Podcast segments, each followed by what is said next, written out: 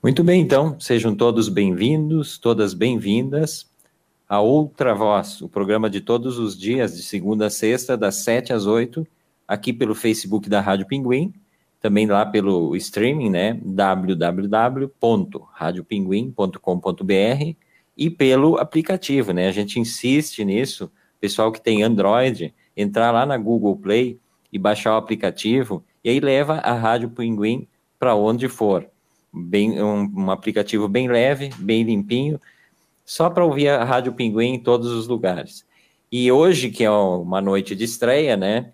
Tem estreia aqui com a gente, mas antes eu vou chamar então o Delano Pieta, lá em Garibaldi, no nosso estúdio avançado. Boa noite, Delano, para fazer as honras da casa, né? Boa noite. Boa noite, Everton, né? Boa noite a quem está nos seguindo, os ouvintes, como a gente né, definiu, pessoal que nos acompanha. Uh, várias notícias boas né, hoje. A primeira delas, já vou dar. Chegamos aos 500 seguidores na página, né?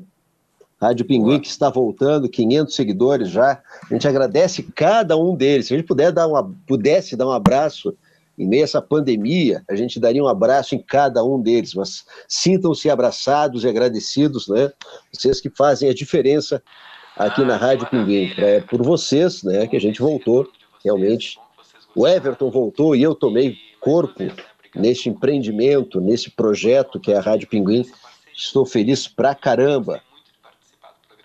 É, não, tu, tu, não é que tu, tu é um, tu, tu, faz parte do corpo, já incorporado, é um pinguim novo, né, como o Verlu falou pinguim esses novo. dias aqui, um pinguim novo, assim como o nosso, nosso estreante de hoje, né, a gente tem que renovar esse, é, isso aqui, essa, essa coisa está muito mofada, gente. É muito cheiro de mofo. É velharia Naftali, aqui. A naftalina. É, não, só na, tem que renovar esses ares, né? E, e de antemão, então, vamos, vamos chamar, né, nosso novo parceiro das quartas-feiras aqui. Seja bem-vindo. Boa noite, Ronaldo Bueno. Boa noite, Everton. Boa noite, Delano. Um, fico noite, muito Ronaldo. feliz em participar com vocês desse programa Outra Voz. E se o Delano é um novo pinguim, eu sou um novíssimo pinguim, então entrando hoje aí na companhia tanto de vocês quanto dos ouvintes, para a gente conversar nas quartas-feiras, uh, esse bom bate-papo sobre arte, sobre cultura, sobre comportamento. E espero poder contribuir aí com a expectativa, tanto de vocês que fizeram o convite, que eu fico muito feliz, quanto também com o público que está ou assistindo a gente pelo Face ou ouvindo a gente pela rádio. Bacana, muito bom. Uh, e aí hoje, né, Delano, quando a gente recebe o, o pessoal novo aqui, a gente parte para aquela coisa que eu, eu odiava quando eu, quando eu era estudante. Quando eu era estudante, o primeiro dia de aula, a Vamos professora chegava é, não, a professora chegava e dizia: levanta, diz o nome e faz uma apresentação. Eu não sei por que cargas d'água depois, foi passando o tempo, eu me tornei ser falante em excesso, que, que quando começa a falar deixa todo mundo atucanado. É, o Ronaldo talvez não conheça ainda, mas um dia ele vai ver. Pessoalmente, o Delano sabe como é que, como é que começa as conversas, principalmente quando o assunto é errado e coisas do gênero. É, é. Mas na época eu detestava. Poxa, eu ficava tenso, tenso. E aí, quando começava, era aquela coisa, ficava torcendo para que acabasse a aula antes de dar tempo de se apresentar. Era sempre assim. E aí, depois, a pessoa só quer falar no microfone horas e horas e horas. É coisa mais, mais incrível. Mas começamos, então, com essa tarefa difícil, até porque jornalista não Everton, gosta muito. Né? Everton, Everton, Fala, como ele chegou agora, como ele chegou agora, ele vem para o meio aqui. Me retira um pouquinho. Ronaldo tá. vem para o meio hoje aqui, né? Isso, tá isso aí, agora boa. Sim.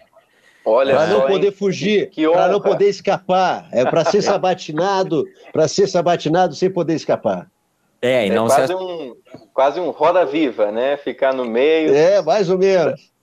Não, se, é, não se assuste, né? Não se assuste que é o, pessoal, os pinguins mais antigos são tranquilos também. Mas então eu começo, né? Jornalista não gosta de falar muito sobre si, normalmente, né? Mas nós vamos começar com aquela pergunta, né? Quem é o Ronaldo Bueno? Olha só, a pergunta mais difícil, né, para começar esse bate-papo, Everton. É muito difícil falar uh, sobre a gente, eu compartilho também dessa, dessa dificuldade. e compartilho desse teu sentimento sobre as apresentações, né? Na, nas aulas eu também tinha um pavor quando chegava o dia das apresentações, sempre o primeiro dia das aulas, né? E quando a gente estudava em ensino fundamental, ensino médio, essas ocasiões eram mais raras, porque era uma vez por ano, né? E depois na, na graduação era um horror, porque era uma vez por semestre, né? então todo semestre tinha que se apresentar de novo e muitas vezes em duas, três turmas diferentes. E, e acho que é ali também que a gente acaba pegando um pouco o jeito com as apresentações, né? Uh, mas então respondendo uh, a tua pergunta, Everton, uh, fazer aquela apresentação mais formal, né? Uh, eu sou jornalista de profissão, sou formado em, em, jornalismo pela Universidade de Caxias do Sul, com uma atuação na imprensa aqui de Caxias também por um tempo razoável. E tanto em rádio, trabalhei por um bom tempo na Rádio São Francisco, que é a cabeça de rede da Rede Sul de Rádio, com, com jornalismo, né, com aquele, aquilo que nós chamamos o, o hard news, que são aquelas notícias factuais, que é o, o urgente da notícia, né? Mas ao mesmo tempo, nessa minha experiência de rádio, eu comecei a aprofundar o meu contato com o jornalismo cultural, né, com as pautas de comportamento, as pautas de arte, isso trabalhando no rádio, né? Depois de um bom tempo na São Francisco, eu fui para a redação do jornal Pioneiro, também em Caxias do Sul, onde trabalhei principalmente com jornalismo cultural, né? Daí aí sim focado em literatura, cinema, música, comportamento, uh, escrevendo para os cadernos Sete Dias e Almanac, né? Então, profissionalmente, eu sou jornalista, mas eu prefiro dizer que eu sou uma pessoa que gosta uh, de ouvir e de contar histórias, né? Porque o jornalismo é essa arte, né? De mediador de discursos, de tradutor de discursos, né? Então, muitas vezes, uh, no ofício, no dia a dia, o que, que acaba acontecendo, né? A gente acaba conhecendo muitas realidades diferentes, realidades que, que não são as nossas, né? com as fontes, com, com, os protagonistas, os personagens das histórias que a gente conta, né? Então, uma das capacidades principais do jornalismo, mais do que falar, mais do que escrever, é ouvir.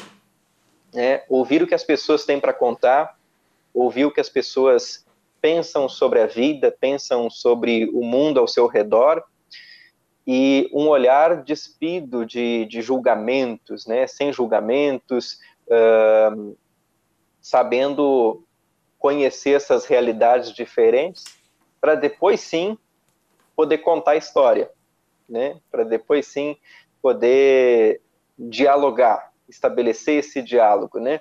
Então, sim, sou uma pessoa que gosta bastante de ouvir, gosto também de falar e gosto de dialogar. Muito bem. É, esse é o princípio, né, do jornalismo que muita gente esquece, né?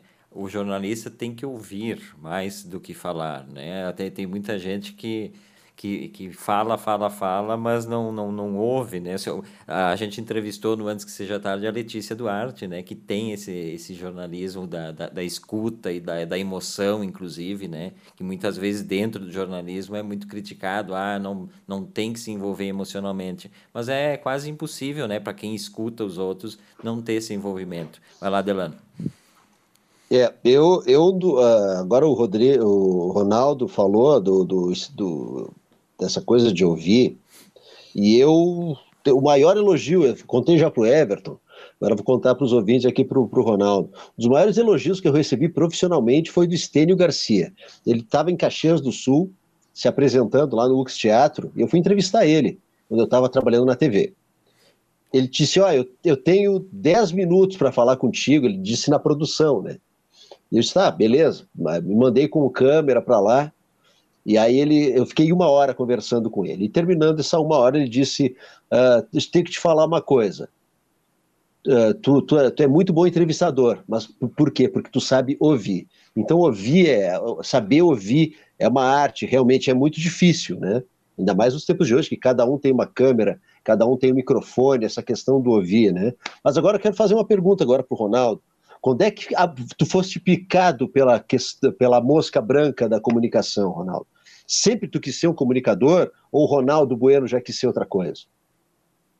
Eu não sei responder essa pergunta, Delano, porque hum, desde que eu me lembro pensando o que, que eu gostaria de fazer quando eu crescesse, né, entre aspas, eu sempre pensava em algo relacionado à, à comunicação. Quando eu era criança, eu brinquei muitas vezes, assim, de colocar um pedaço, um barril, uma espécie de barril no meio do quarto com uma tábua em cima que eu fazia de bancada de telejornal, né? Para eu brincar de falar notícia. Isso quando eu era criança, né? Uh, e depois, em período escolar, sempre gostei muito de escrever, gostei muito de fazer as redações, né, que a gente fazia na escola.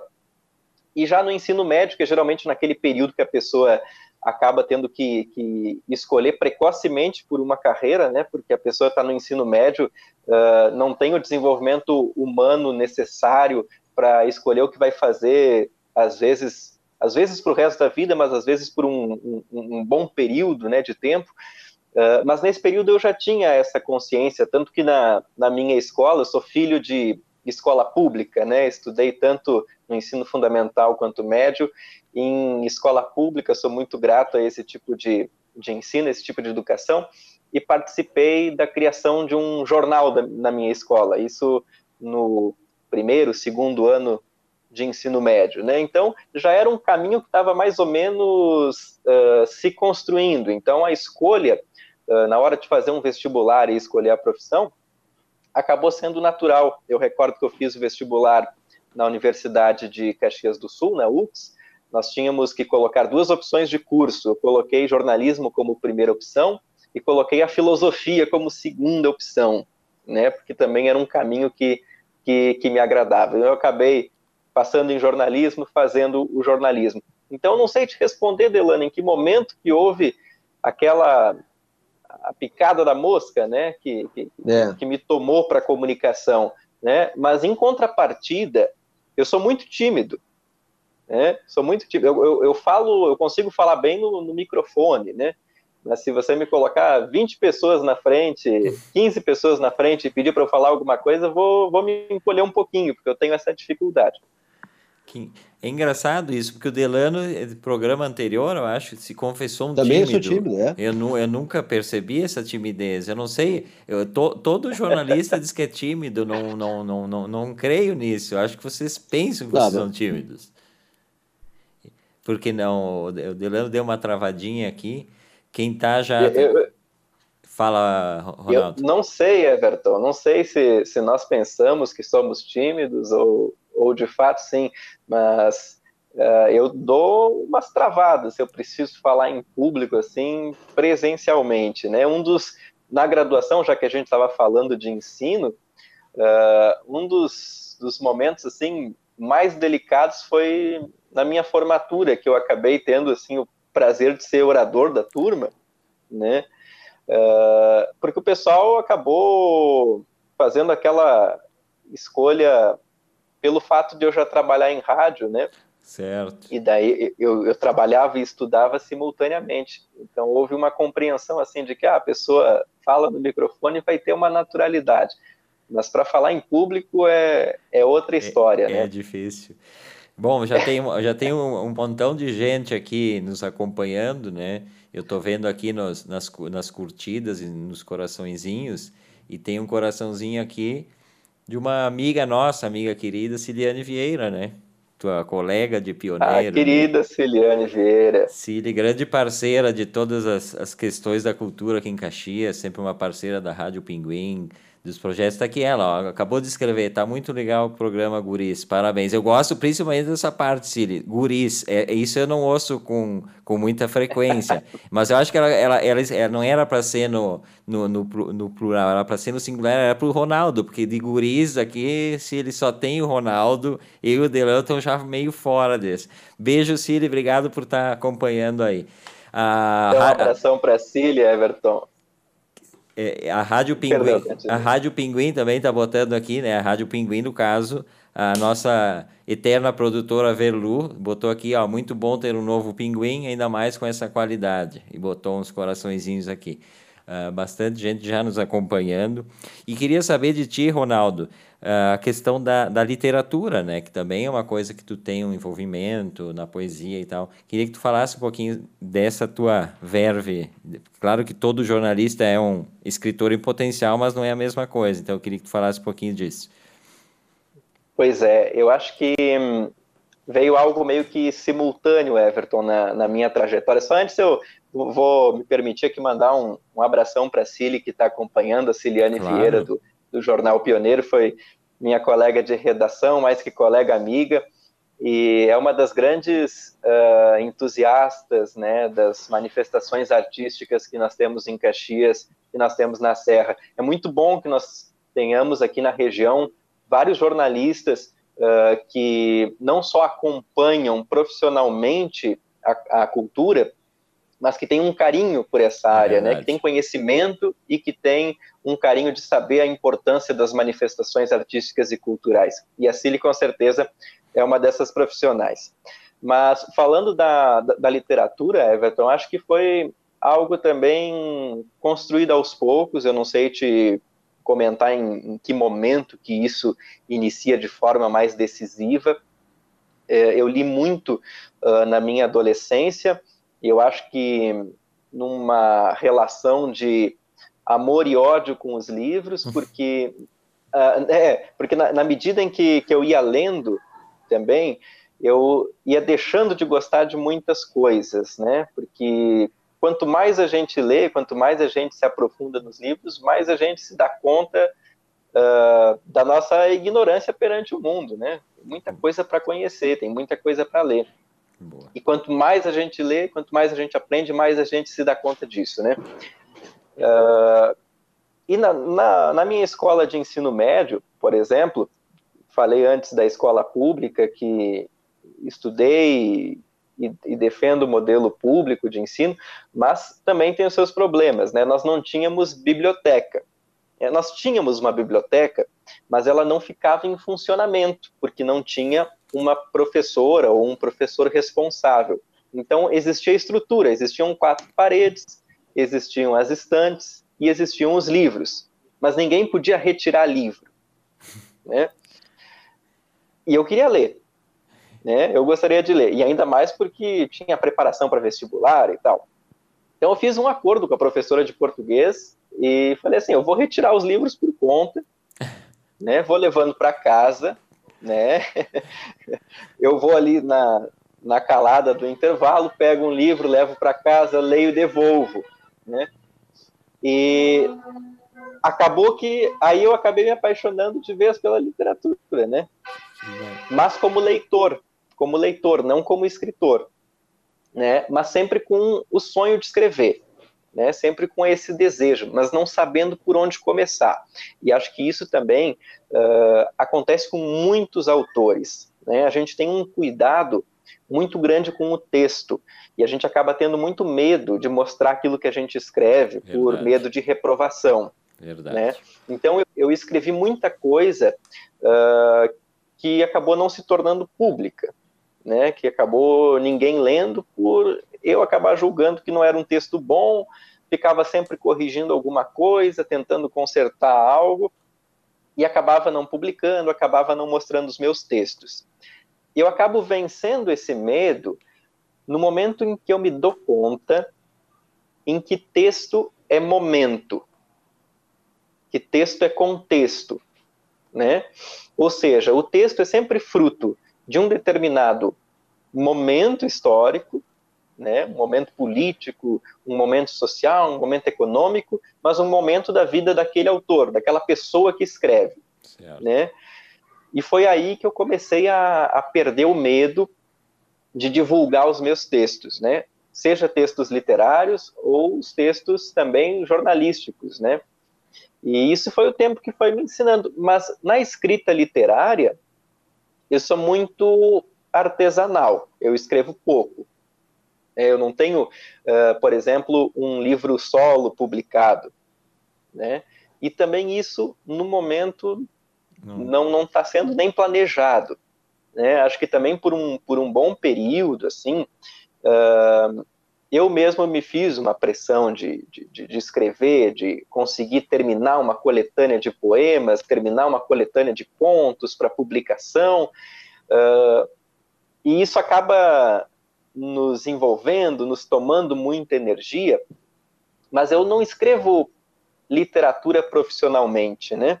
Eu escrevo muito artesanalmente, quando eu tenho algum tipo de ideia, daí eu vou eu prefiro falar em ideia do que em inspiração, porque senão a gente coloca a arte num patamar um pouco inatingível, inalcançável, né? inatingível, exatamente. Então, quando tinha algum, quando tem alguma ideia, eu coloco essa ideia no papel, vou trabalhando aos poucos, vou trabalhando se é um poema, vou trabalhando os versos, se é uma narrativa em prosa, vou trabalhando esse texto, mas sem uma pressão para publicação.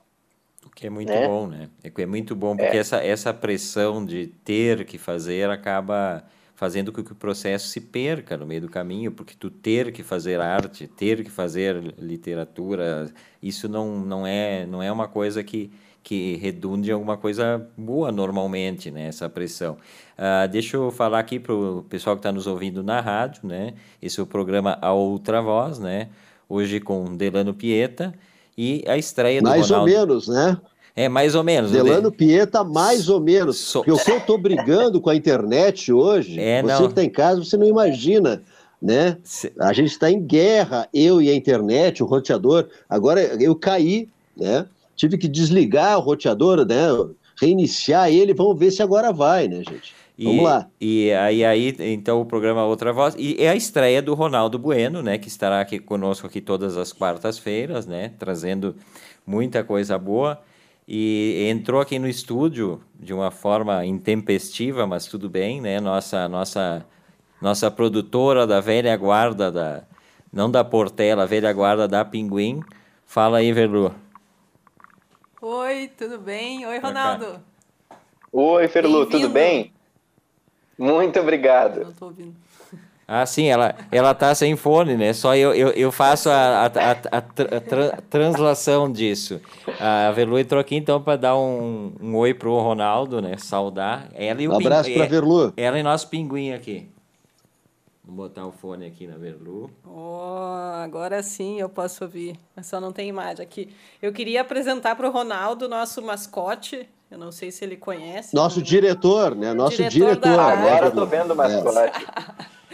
que é o mascote de peso, né, Verlu? De peso, pinguim chefe, muito bravo ele, tá? Tem que cuidar muito com o que fala, que ele gosta de dar uma avançadinha, mas no mais, assim, ele é tolerante, mas conforme, né, o caso. mas ele queria dar bem-vindo, né? Uma, uma boa jornada aí para vocês. Eu vou estar em algum dia aí também. Mas um bom programa aí. Eu vou ir porque eu estou sendo atacada com beijos aqui. Essa é a participação da, da Verlu, nossa produtora, que, que estará conosco em alguns programas, e o nosso pinguim, né, nosso mascote, que acabou com a fala da Verlu, enchendo ela de beijos, né? Uh, mas ah, deixa eu ler também, ah, antes que o, que o Delano siga aí, né? Ah, a, a, a Cília escreveu aqui, ó, Ronaldo Bueno, quer me fazer chorar? Obrigado pelo carinho, sou tua fã. Bom, da mesma forma, a Cília sabe que eu sou fã dela e eu sei que todos aqui são fãs. O Márcio Vargas, que sempre nos acompanha, boa noite, muito Nosso interessante. Amigo. É, muito interessante o assunto, faz a gente relembrar a juventude. Eu não lembro nem mais disso, Márcio, faz tanto tempo isso. A Lilian Velho Bueno. Quem é a Lilian Velho Bueno, Ronaldo? A Lilian é minha irmã. A tua irmã. Um grande beijo para ela, que está acompanhando também o programa. Tá aí, ó. Ela, disse, legal. ela disse aqui, ó. Desde pequeno, o Ronaldo fazia os jornais em casa. Lembro bem, era bem engraçado. E, a, e aí ela botou outra aqui. Agora o Ronaldo pode chamar o Dom Alfredo. Aí é piada interna. O Dom Alfredo, o Dom Alfredo é o meu mascote daqui, é o meu gato. Ah, tu também tem, tem um mascote. Mas ele está passeando por algum lugar da casa que eu não sei onde é nesse momento, né? Sabe que os gatos têm uma personalidade muito forte, né? É, não, então e, está, está, por algum lugar. O pessoal que está ouvindo na rádio e vai ouvir na, na na reprise, lá às 11 horas, reprise o programa na rádio, vai perder esse momento do, do Duli, né? Essa participação do Duli que foi histórica, é, né? É. Mas vamos lá, Dela. Não, recupera no Facebook, vai ficar no Facebook, né? Olha só, tem mais gente acompanhando. Tem a Dani Fante, minha parceira, né? Ela que é da mais nova. Beijão, Dani.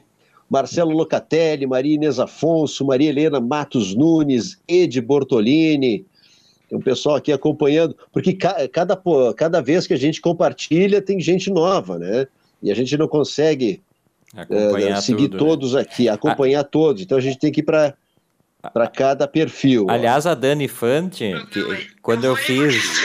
Ó, ó, esse, esse fui eu, né? É, esse essa é o Delano. Essa, atrapalhada, essa atrapalhada foi minha. A é, obra é minha. A Dani Fante, que tu disse que está nos ouvindo aí, da, da tua, tua parceira, né, de, de mais nova e Garibaldi ali, eu fiz alguma disciplina com ela quando eu fiz. Eu fiz a depois de, de velhinho, já um, um, terço de faculdade de jornalismo. E a Dani Fante foi minha colega, eu lembro dela em alguns momentos, tal, talvez ela não lembre e tal. Mas não tem como lembrar do, do velhão que faz a faculdade, né? Tem, tem toda a gurizada. E essa, essa pessoa é sempre lembrada, né? Eu me lembro que tinha uma outra disciplina que tinha um senhor que tinha, sei lá, seus 55, 60 anos. E, e, e aí fica, fica marcado. Era eu e ele, assim, no meio do, dos, dos jovens, né? O pessoal tudo com seus 19 anos. Mas, mas bacana, assim. Uh, Delano, mais, algum, mais alguma pergunta pro Ronaldo? Ronaldo, uh, o que, assim, estamos em tempos de pandemia, a gente tem que falar um pouquinho sobre isso, infelizmente, né? E tudo mudou, tudo mudou. A forma como se faz jornalismo e a forma como se faz e se consome cultura mudou. O que, que tu prevê para essa retomada pós-pandemia, pós-vacina, vamos, vamos, imaginar uma situação hipotética, né? Conseguimos a vacina, como é que vai ser daqui para frente? Eu acredito que a gente vai ter um período, Delano, de transição, né, do momento em que nós estamos para um momento pós-vacina, né? Primeiro porque a distribuição da vacina vai ser um pouco lenta e gradual, né? Então nós não vamos ter vacina para todos num primeiro momento, infelizmente por uma questão de logística e por questão de atrapalhadas governamentais, né? Mas considerando que em algum momento teremos vacina, em algum momento uh, estaremos imunizados, né? Eu acredito que a tendência, e aí é um, um exercício livre de, de, de previsão de futuro, uh, alguns costumes que nós adquirimos na pandemia, na quarentena, tendem a ficar, mas eu diria que minoritariamente. E a maior parte desses costumes vão acabar desaparecendo com o tempo. Vou fazer uma, uma comparação aqui, uh, que não parece ter proximidade, mas depois vou chegar na proximidade. Em 2010, uh, na Copa do Mundo de 2010, na África do Sul, vocês devem lembrar das vuvuzelas, que eram aqueles instrumentos de som muito barulhentos, né? Então todos os jogos de futebol da África do Sul tinham aquele zumbido que parecia de uma colmeia de abelha. Terminada a Copa do Mundo, alguns meses após isso, os primeiros jogos de futebol no Brasil tinham vuvuzela nos estádios. O pessoal acabou comprando aqueles instrumentos, fabricando, importando para cá, e no estádio acabava fazendo aquele som que é um, um pouquinho incomodativo para quem não estava acostumado, né? E isso desapareceu. Questão de alguns meses depois, ninguém mais ouve falar em vuvuzela, mas a gente ainda recorda daquele som, daquele barulho que parece de uma colmeia de abelha. Então, eu acho que isso tende a acontecer com muitos dos costumes que nós estamos adquirindo aqui na pandemia. Também em 2009, 2010, acredito que em 2009, nós tivemos a epidemia de H1N1 e naquela época também todo mundo fazia, lavava as mãos com álcool em gel. O costume se perdeu e agora o álcool em gel virou obsessão de novo, virou uma necessidade, não uma obsessão, né? Será que isso vai permanecer? Será que esse é um hábito que vai permanecer no pós-pandemia? É muito complicado fazer uma previsão, né? Mas nos eventos culturais, eu acho que nós não vemos a hora de voltar àqueles eventos presenciais, né? Eu não acredito que um, que um músico, que um ator de teatro vá trocar o palco e a proximidade do a proximidade do, com, com, o seu público por uma live. E existe né? uma demanda reprimida, né? Existe, existe. Então eu acho que uh, de certa maneira, em certa medida, alguns desses costumes podem facilitar né, nós, nós estamos percebendo que muita coisa que a gente fazia presencial pode ser feita à distância, pela internet, com, com esses percalços, né, com, com as quedas de sinal, porque a internet, infelizmente, é assim. Então, há, há alguns eventos, alguns tipos de, de conteúdos, nós vamos conseguir fazer à distância. Mas nós vamos querer matar a saudade daquele show no teatro, né? Daquele Concordo. show nas grandes arenas, daquele lançamento de livro na livraria, naquele debate depois da sessão de cinema. Né? Então, acho que esses costumes que nós tínhamos na área da cultura, eles tendem a voltar, na minha opinião. Mas também é um exercício assim de previsão do futuro, Sim. né? Perfeito. Ronaldo, eu, assim, eu concordo contigo. Eu fiz uma pergunta parecida no domingo, no Antes que Seja Tarde, para Cido. O Everton lembra, né? E ela acha que não, nunca mais seremos os mesmos. Eu, aí eu comparei com a gripe espanhola. Eu acho que assim, ó, e é triste o que eu vou dizer, e não sou eu, não é o Everton, não é o Ronaldo, mas a sociedade está se mostrando. Gente, chegamos a 100 mil mortos no Brasil. Se, se, a gente está chorando esses 100 mil mortos como se devia, a gente está pranteando esses 100 mil mortos como se devia? Não. Terminada a pandemia, o Ronaldo falou, algumas adaptações vão ser feitas, sim. Tem advogados que não vão mais viajar mil quilômetros para uma audiência, vão fazer ela né, por videoconferência. Mas eu não acredito que o pessoal vai ficar uh, com álcool gel aqui o resto da vida, usando máscara e se lamentando por isso. Já não está agora, no meio da pandemia. Se naturalizou, As pessoas não estão né? dando se naturalizou. isso aí, é, é, é, é exatamente isso, Everton. E, e exatamente eu, isso. E eu acho que o que as pessoas não se dão conta, uh, rapidamente, para a gente não ficar nessa coisa né, de pandemia e tal, mas as pessoas não se dão conta que atitudes governamentais poderiam ter minimizado o número de mortes. É claro que existiriam mortes sem ah, o negacionismo, o negacionismo é, do capitão, é, tenente, sei lá, qual é a patente dele, foi terrível. É. O nosso acho... guia maior foi horrível. Né? É, e é por isso Acabou que, com o país. Que, que, é por isso que eu acho um absurdo se naturalizar, porque a gente sabe que não deveria, não poderia ter sido tanto se não tivesse ouvido, havido uma negligência, né? Gente, vocês estão ouvindo o programa Outra Voz. Tem bilhetes aqui, Ronaldo, bilhetes para tudo que é lado, para não esquecer, porque quando a gente faz a transmissão pelo Face, a gente acaba esquecendo que está ali os nomes, né? O pessoal que ouve no rádio, no aplicativo, na, na reprise às 11 horas da noite, uh, fica perdido, né? Essa, essa coisa de rádio aí não tem como esquecer de, de dizer a cada momento quem está falando. Então, a outra voz comigo, Everton Rigatti, com o Delano Pieta e com o Ronaldo Bueno, que está estreando hoje. Essa primeira meia hora ele passou pela nossa sabatina, né? Uma tradição dos programas, sempre que chega alguém novo, tem que passar por essa espécie de interrogatório, né? Uma espécie de apresentação. Tem um abraço aqui do Lavetia Birra de Pinhata. Uh, uma ilha de cultura. Novamente, bem-vindos, Rádio Pinguim. E eu falei já ontem, eu já li, eu acho que eu sei quem é o, o, a pessoa por trás da lavete ali, mas eu não tenho certeza. Mas acho, eu vou descobrir amanhã, eu mando um abraço para a pessoa. Mas, mas vamos, vamos falar uma coisinha que deixa eu perguntar para vocês. Uh, uma, um personagem que eu criei para mim, tá? É um personagem que eu criei para mim, baseado na, na, em mim mesmo, mas em observação de colegas. É o, é o, o, o cara que é o, é o tiozão é o tiozão do PC. Vocês conhecem o tiozão? É, esse personagem é, é clássico, eu conheço porque eu convivo com ele. Ou, ou se quiser, é o tiozão do desktop. É terrível isso. isso. Quem, quem que é o tiozão do desktop? O cara nasceu analógico e está convivendo com essa coisa do, do digital. Então ele tenta se entrosar. É uma coisa que não tem como. Ele, ele tenta de todas as formas. Então, o que, que ele faz?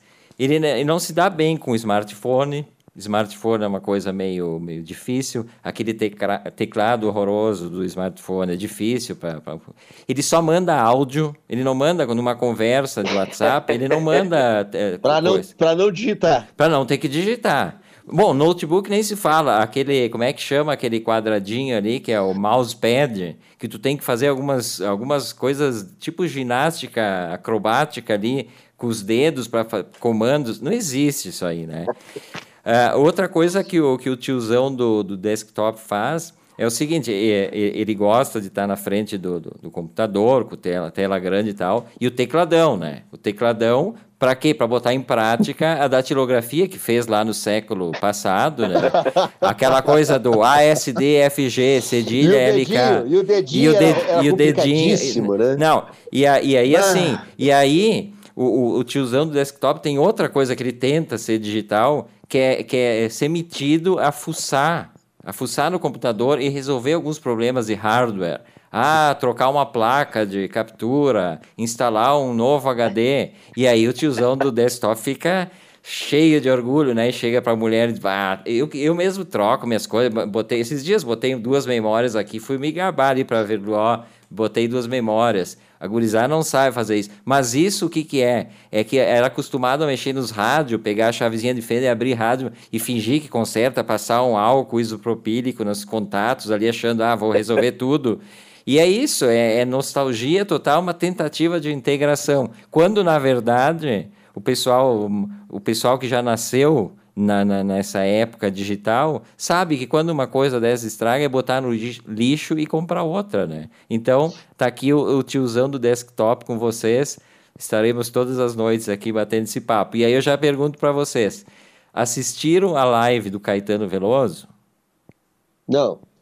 Ronaldo? Eu assisti. Assisti a live do Caetano Veloso e foi a única live que eu assisti de ponta a ponta na, na quarentena. Eu não aguento mais live, não sei vocês. É isso que eu ia te perguntar. É isso que eu queria. É, eu queria entrar nesse assunto do alto dos meus 49 anos, e o Ronaldo é o cara mais jovem aqui, porque às vezes é, um, é uma coisa meio de, de, de velho, de não gostar disso. E eu tô nessa fase, assim, é muita live. E aí o pessoal vai, já vai dar uma pedrada aqui, ah, o que, que vocês estão fazendo aí? Não, a gente está tentando formatar um programa estilo radiofônico e utilizando a, a, a, plataforma live, né, e transmitido também no rádio. Eu me refiro... E essa... respeitando o distanciamento social. Estamos apenas respeitando o distanciamento social também. Poderíamos estar todos no estúdio, né? Porque isso aqui é um programa de rádio, de uma web rádio. Exatamente. É. A outra voz é um programa de web rádio. Exatamente. Aqui é apenas uma das janelas em que a gente aparece. E tu, e tu vê, essa, essa, só o Ronaldo aqui viu, 3 milhões e 800 mil pessoas assistiram a live do Caetano, né? Um número impressionante, assim. No, na segunda-feira era só o que se comentava na, na, na, nas redes e tal. Eu nem, eu nem me lembro, porque eu gosto muito do Caetano. Mas eu não, não sei, eu não, eu não, teria paciência, eu não tenho paciência nenhuma live do Caetano, eu acho, para assistir. É que é, é, esse excesso de, de, de, de, oferta, né? E, e eu não estou conseguindo lidar com esse, oferta, essa, esse excesso de oferta. Tu lê, é cada pouco, é um festival de cinema online aqui. A Velu trouxe outro dia um link aqui. Eu queria dizer para ela, não dá mais, a gente não, não, não dá mais conta, né? Não existe uma curadoria para dizer para a gente, ó assiste isso, assiste aquilo. A autocuradoria para mim não funciona, já tentei fazer isso, de botar. Mas essa questão das lives, uh, tem, tem um, uma piada que circula aí, né? Que o pessoal, tem gente que tem medo de abrir a geladeira e ter uma live lá dentro da geladeira, né? Como é, como é que tu lida, Ronaldo? Vou começar por ti aí, tu falou que tu já não aguenta mais. Qual é a tua opinião sobre essa questão das lives? É, eu sou da turma que tenho medo de abrir a geladeira e encontrar uma live, né? Porque acabou se banalizando, né, o, o, uso da live como recurso aí durante a quarentena. Acredito que no início, não sei se com vocês aconteceu isso, mas tinha aquele frescor de novidade, né, de ser algo diferente. E acho que isso aconteceu uh, por dois fatores, né? Primeiro, porque nós estávamos uh, pela primeira vez em muito tempo em casa confinados em casa, e acredito que o início do distanciamento social acabou funcionando ali nas últimas semanas de março, início de abril, as pessoas realmente ficaram em casa, né? Hoje eu tenho a sensação que eu sou um dos únicos cidadãos aí no, no país que está respeitando quarentena, né? Porque está todo mundo saindo na rua e está saindo sem máscara ou com a máscara no, no queixo. Né? Ah. Mas enfim, uh, tinha esse frescor de novidade. Né? Então, já que vamos ficar em casa, vamos encontrar novas formas de lazer, novas formas de, de, de levar a vida, né? Uh, então, é, as lives acabaram possibilitando uma nova forma de conexão dentro desse contexto específico, né? E ainda forneciam uma sensação de proximidade, de intimidade com o artista. Porque qual era o contato que nós tínhamos com os artistas? Vou pegar esse nicho dos músicos, né? Nós tínhamos os clipes produzidos no YouTube, por exemplo, nós tínhamos as participações dos músicos em programas de TV, né, ou os shows, os shows em grandes arenas ou em teatros. Mas nós tínhamos uma produção específica para esse momento, né, para esse produto. E com as lives, nós tivemos essa imersão, entre aspas, no cotidiano, na intimidade desses artistas que abriram as suas casas, Uh, eu lembro da, do caso da live da Ivete Sangalo, né? Ah, que ela fez, a, ela fez a live de pijama em casa, na sala de casa, na cozinha. Uh, o marido dela cozinhando durante a live, o filho ali também presente. Então, essa sensação de intimidade com aquele artista que nós gostamos acabou nos, cap nos capturando muito num primeiro momento, né? Mas passado esse frescor de novidade, a live não nos, não nos oferece qualidade uh, sonora, né? Porque se, se, é pela qualidade do, do áudio, é muito melhor eu pegar aquele artista que eu gosto no Spotify, no YouTube Perfeito. e ouvir. Eu vou ter mais qualidade do que depender do sinal da internet que oscila, tanto a internet, às vezes, do próprio artista, dependendo do tipo de produção, quanto a minha internet. A minha internet oscila, eu perdi aquele pedaço da música que eu gosto né? Eu não tenho aquela qualidade de som que eu vou ter no Spotify, que eu vou ter no YouTube. Então, esses fatores fizeram ter um, um desgaste, né? Eu, eu, dei uma rápida olhada em alguns números. O, tem, nós temos a, aquela plataforma, o Google Trends, que acaba filtrando quantas buscas que são realizadas por determinados termos, né? Nós tivemos o pico de buscas pelo termo live em abril, depois, em maio, já houve uma queda de cerca de 20%. Em junho, houve uma pequena recuperação em busca das lives de Dia dos Namorados, com os shows mais focados assim nesse público. E em julho, houve uma queda brusca de 70%, né, na comparação com abril. Então, houve o pico e depois uma queda livre. Então, as pessoas não estão mais buscando. No início da quarentena, nós tínhamos inclusive aquela programação de lives, né? Você abria os principais portais de notícias e, e na capa tinha lá, confira a programação de lives para esse fim de semana. É, Delano assistindo muita live. Posso contar os dedos as lives que eu assisti. Eu assisti uma do Fito, do Fito Paz, inclusive avisado pelo Everton. Primeira Fito em casa, quase chorei assistindo. Né? Foi, a primeira foi maravilhosa. Assisti a live do Fábio Júnior, aquela do Dia dos Namorados que o Ronaldo falou. Live do Fábio Júnior. Eu não vi tá nada disso. Eu assisti a live do Fábio, não toda, nunca assisti nenhuma live to toda, né? Assisti algumas da Bibiana Petec, que a gente entrevistou esses dias aqui no Antes.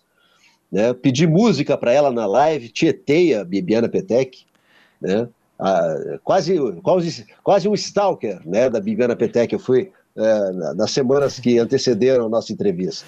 É. Mas eu não tenho assistido muita live. Não tenho, não tenho, não tenho assistido muita live, até porque eu estou muito no ar. né? O Everton sabe, eu estou muito tempo no ar. Eu já estava muito tempo antes no ar, continuo, né? E quando eu não estou no ar, eu tenho o Pedro. E aí o Pedro também me consome uma energia tremenda. Inclusive, a gente combinou de falar, né? Eu passei duas semanas sem o celular, que eu, eu tenho dois, um é câmera, o outro fica. Eu fico usando de tablet, e ele acabou perdendo o celular aqui dentro de casa. A gente procurou por tudo quanto era lugar, eu e a Dani. e a gente perguntava para ele, Pedro, onde é que está o celular? E ele dizia lá. Mas lá onde, filho? Lá, lá.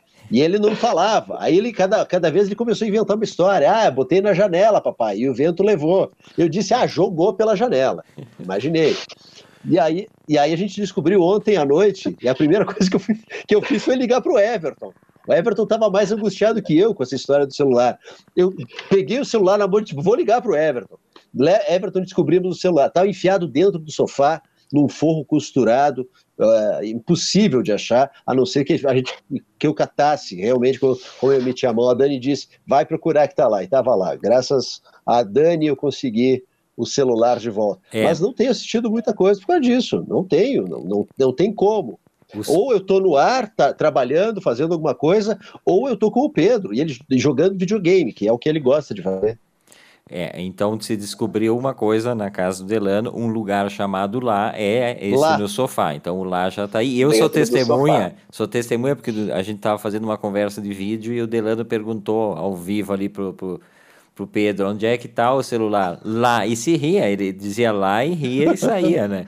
Mas recuperado então o celular dela. Mas, mas sabe que essas lives, o que me incomoda um pouco, tudo bem. A gente tem que entender esse, essa democracia que a gente tem do acesso às redes, a fazer suas fotos, a fazer suas transmissões. Mas tem umas coisas que, que vão causando uma exaustão com relação à pessoa que faz, né? Tu vai, não só dos artistas, eu falo das pessoas que não são artistas, e aí entram coisas assim, por exemplo, a autopromoção de algumas coisas. Né? Já imaginou, Delano, a gente dançando para promover a rádio, sabe? Essas coisas que eu, que eu acho assim, tudo bem. Assim, ó, já vou, já, já vou avisar, Everton, já vou avisar. Pode acontecer. Você que está tá nos ouvindo, você que está nos ouvindo, você que está assistindo, Pode acontecer. Não, você não está livre que isso aconteça. Da gente cantar, da gente dançar, não está livre. Mas, mas aí vão perder, nós vamos perder a audiência. O pessoal vai olhar para aquilo ali. Não, realmente, assim, é, existe alguma, algumas lives, assim, que tu começa a olhar é, assuntos, assim, aquelas coisas nós tradamos, por exemplo. Ok, a gente se ah, perguntar sim. como é que vai acontecer. Mas tem gente que tem a resposta para tudo ali na, nas lives. Assista essa live aqui e aí você vai. A Rádio Pinguim vai ter um milhão de, de, de ouvi, e ouvintes no mesmo, é. no, na mesma semana. Essas coisas, essa, essa, essa coisa de, de vender, que é o que me incomoda, vender uma ideia de uma coisa que tu, tu, tu tá dizendo que tu tem caminhos para coisas que tu nunca trilhou, caminhos que tu nunca trilhou, inclusive, né? E se usa muito também nas lives isso. E as lives dos artistas, essa falsa ideia, tipo a da Ivete Sangalo, eu vi alguns trechos e tal, não, mas não via live. Eu vi porque li alguma treta na internet, aí eu gosto, né? Aí quando tem treta eu vou correndo para ver o, o, que que houve lá. É uma coisa. Fofoca tem prioridade. Sempre, sempre. Prioridade máxima para quem está confinado assim. E para brigar. Não, brigar eu já tô, tô fora dessa de brigar na internet, raramente e tal. Mas as pessoas acham, ai, olha, é assim. Não é. Aquele pijama que ela usou talvez foi comprado para ocasião, não é o pijama furado que ela usa para dormir e tal. Então, tem essas coisas também, né? E aí entra não só as lives, o excesso de toda a oferta, de toda a oferta de filmes, de sei lá mais o que, vamos chamar tudo de live, mas uh, eu não dou conta mais e, e acontece uma coisa que é um efeito, é o efeito é ao contrário comigo, né? Eu que sou de ler muito, eu leio muito com por ano assim muitos livros, que eu vejo muito filme, procuro ver um filme por dia. Tô desde o dia 18 de março uh, em isolamento, né? Sou grupo de risco e tal. Eu perdi a concentração total e eu não consigo mais, eu não tô, eu não tô conseguindo me desdobrar para ler. Eu tô lendo três livros ao mesmo tempo aqui, mas não vai. Todo dia eu olho para eles e não vai. E é falta de concentração. Não sou o primeiro que, que, que, relata isso. E filmes também. Eu vejo um filme, vi um há dois dias atrás. Depois eu penso e aí começo sento aqui no computador e tal e não rende. Para vocês também tem sido assim? É, é, tem um excesso de, de, de oferta, né, de possibilidades, né? A gente abre o Instagram ali e tem dezenas de opções de, de lives para serem assistidas, e se abre, não sei se vocês utilizam o Twitter, né? Mas o Twitter é, é muito bom pela velocidade, mas é muito ruim porque se você abre o aplicativo do Twitter um pouco, você não, não consegue sair, porque é muita informação, informação curta, informação muito objetiva, né? E eu acho que tem esse, esse excesso de, de, de, de possibilidades. Eu participei esses tempos de um, um evento sobre literatura, em que um, um, professor de letras comentou o seguinte, vai parecer até, até estranho, é sobre literatura, mas acaba se encaixando também nesse assunto, dizendo que uh, muitas vezes perguntam, né, uh, se o Brasil precisa de, de, de, de, mais escritores, de novos escritores, né? Ele acabou respondendo o seguinte, que o Brasil precisa de mais bons leitores.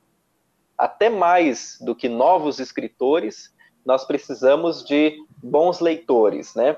E trazendo isso para as lives é a mesma coisa. Nós precisamos de mais lives ou nós precisamos uh, apreciar melhor o conteúdo que já está disponível. Perfeito. E não, não adianta ter uma infinidade de possibilidades à nossa disposição, ao nosso alcance, primeiro porque a gente não dá conta né, de, de, de absorver todo esse conteúdo, e nós estamos sendo espectadores ruins. Né? A nossa fruição com aquele objeto, com aquele objeto artístico, está sendo muito ruim. Né? Então, uh, não é a quantidade de, de, livros que a pessoa leu na quarentena que, que, influencia, não é a quantidade de filmes, não é a quantidade de lives que ela assistiu. Né?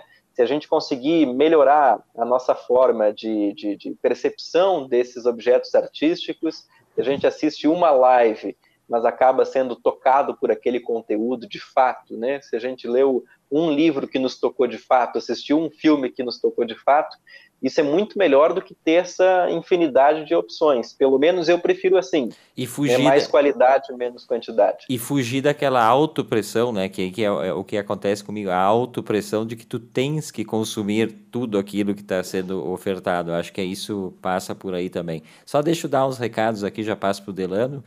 Vocês estão ouvindo a outra voz, comigo Everton Regatti, Delano Pieta e Ronaldo Bueno, que está estreando hoje, vai estar todas as quartas-feiras aqui conosco. Se é que ele já não, já não se arrependeu de estar conosco, né, Delano? Mas ele, ele, ele, já sabe que aquele, aquele interrogatório inicial foi só hoje, depois ele vai estar livre. É só hoje. Agora é sobrevivendo só da primeira metade, não. sobrevivendo daquela apresentação de tá primeiro ótimo. semestre, tá, tá feito, tá né? ótimo. Assim, a possibilidade de a gente te fazer cantar existe, Ronaldo. Ah, isso, é, isso. isso é uma coisa que tem que avisar. A gente tinha um programa de rádio, um programa de rádio diário, o Everton e eu, e a gente fazia, tipo, o pessoal que ah, chegou atrasado ou faltou, pagava prenda. Ou mesmo não faltando, a gente, ah, hoje tem que cantar.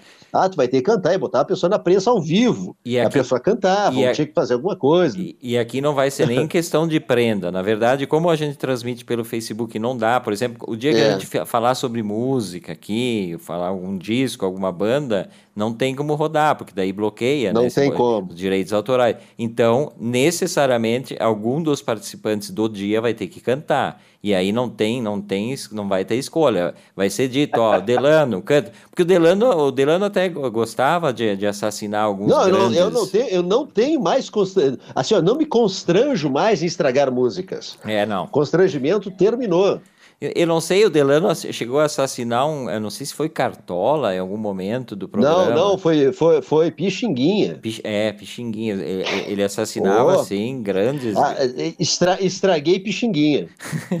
é, não. Mas assim, é, não, isso é sério. Alguém vai ter que fazer a capela aí. Ah, hoje vamos falar é, do. É. Tô lendo aqui, o Thiago Souza marcou um abraço, está nos ouvindo aqui, né? Ele falou é. aqui, é uma live de rádio e botou aqui Live and Let Die, né? Que é uma música do, do Guns N' Roses, não é, né? Não, é do Paul McCartney. Essa é do Paul. Ah, do Paul. É. Tá, não, o Guns mas... fez uma versão. Tá, tem uma versão. Mas aí se eu pedir a versão do Guns N' Roses, alguém vai ter que se, se propor é. ali. A Velu Mac escreveu... Com a voz esganiçada e tudo, né? Do, do Exo. claro, é. não, tem que ser bom o negócio. A Velu Mac escreveu aqui, ó. Uh, então, o que tu não gosta é de coach, Everton. Não, Eu não, eu não tenho nada contra, cada um faça o que bem entender. Eu não, eu não preciso de coach, é diferente. Não vão, não vão criar treta aqui no programa com os coaches. Tem um monte de amigo nosso que faz isso, né? Então não vamos, não vamos brigar com eles. Uh, o Tiago está dizendo aqui parabéns pelo programa. Aliás, o Tiago vai estrear provavelmente na semana que vem um programa aqui de música dos anos 80 e 90 na, na Rádio Pinguim, que é o. Você ouvinte. 890 graus. Eu já ouvi um piloto, tá bem bacana. Já fiquei com inveja, ele tem um, uma legal. trilha de background lá que eu, se ele não usar mais eu vou roubar para mim, gostei. Mas aí a gente avisa aqui quando ele vai estrear. Pra, a gente está quase no final e estou vendo uma, uma estante cheia de livros lá atrás do cenário do, do Ronaldo. Não é aquela, aquela compra da China que é só um é só um, uma cartolina, um, um papel. É só um adesivo. Ah, é, é um, adesivo, um adesivo, é um adesivo. que isso é outra coisa que nós podemos falar outro é dia de outra mania da live, né? É, é um vamos falar, é. vamos falar em um programa sobre isso, porque isso também rende. Uh, o que que tu andas lendo, Ronaldo? Eu estou lendo, no momento, uh, um livro que é best-seller, inclusive, que é aquele Sapiens, Uma Breve História da Humanidade. Né? Muita gente tinha falado sobre esse livro para mim, uh, e às vezes, não sei se isso acontece com vocês, mas às vezes a gente fica um pouco relutante em ler os livros que são campeões de venda. Sempre, né? sempre. Sempre, sempre. E o Sapiens, uh, uma, uma amiga acabou me recomendando, assim, uma amiga que me, uh, que me recomenda muitos livros bons, né, leitora de Gabriel Garcia Marques, de Murakami, e falou, lê Sapiens que tu vai gostar da narrativa, né, e daí eu acabei uh, indo para o Sapiens, que é um, um livro que acaba contando a história da humanidade em uma perspectiva bem diferente, a perspectiva da, da evolução da espécie, mas depois acaba abarcando fases culturais aí do desenvolvimento da humanidade. Vale a pena, um calhamaço, tem umas 400 e poucas páginas, mas o estilo de narrativa, o jeito que ele conta a história, vale muito a pena, principalmente para quem é da comunicação e gosta de aprender a como se contar uma história. O interessante é que o autor, eu não vou conseguir pronunciar o nome do autor, não treinei para isso, mas é o Harari, o sobrenome dele, né? Uh, ele é doutor em história, né? Ou seja, é uma pessoa, uma pessoa com carreira acadêmica, mas ele consegue escrever de uma maneira que não somente os pares dele conseguem ler, né? Que eu acho que é uma das dificuldades que nós temos um pouco na academia que é a divulgação do conhecimento acadêmico uh, de uma maneira democrática. Sim. Né? E essa narrativa dele, como se aproxima muito da literatura, acaba abordando questões da academia de um jeito que um jornalista possa ler tranquilamente. E, sabe que esse livro aí, não sei se ela está na, na escuta aí, a senhora minha mãe, a dona Liana, me deu esse livro faz tempo já. E, e ele está aí, eu não, não li ainda, né? tem um monte de livros por ler e tal.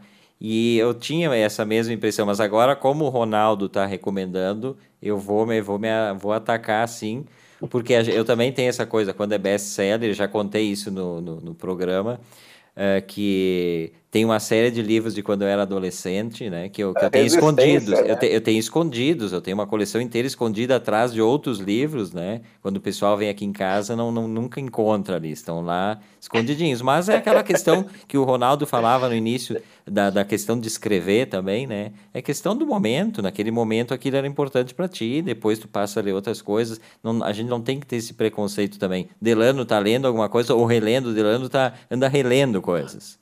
Eu, é, não, eu voltei a ler um livro que eu tinha parado, não sei porque eu parei, porque ele é ótimo, é A Noite do Meu Bem, do Rui Castro. Ah, maravilhoso. A história livro. do samba, a canção maravilhosa. A Noite do, Bem, do Meu Bem é uma música da Dolores Duran, Exato. né? mas, mas é o livro do, do, do Rui Castro, é perfeito. O Rui Castro é um mestre de biografias, de contar essas histórias, e o mestre da fofoca, por isso que o livro do Rui Castro é tão bom. Por isso ele que conta aliás, né, as minúcias, a fofoca. Pauta, né?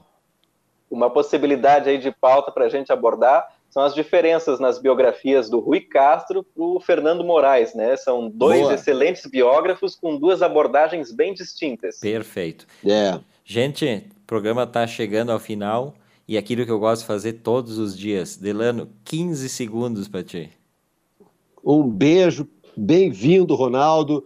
Se puder participar mais do que na quarta-feira, avisa a gente, entra aqui. Aqui é um espaço para lá de democrático. Feliz demais pela tua participação, pela tua chegada. Ronaldo. Everton Delano, muito obrigado pelo convite. Estou super feliz de fazer parte desse projeto e nos vemos nos próximos programas. Boa, muito bem. Então, terminando aqui a outra voz desta quarta-feira com a estreia do Ronaldo Bueno. Eu sou Everton Rigatti, junto com Delano Pieta. Estamos todos os dias das 7 às 8 por aqui e agora às 11 horas tem a reprise lá na Rádio Pinguim. Seja bem-vindo, Ronaldo, e nos falamos nos próximos programas. Até mais.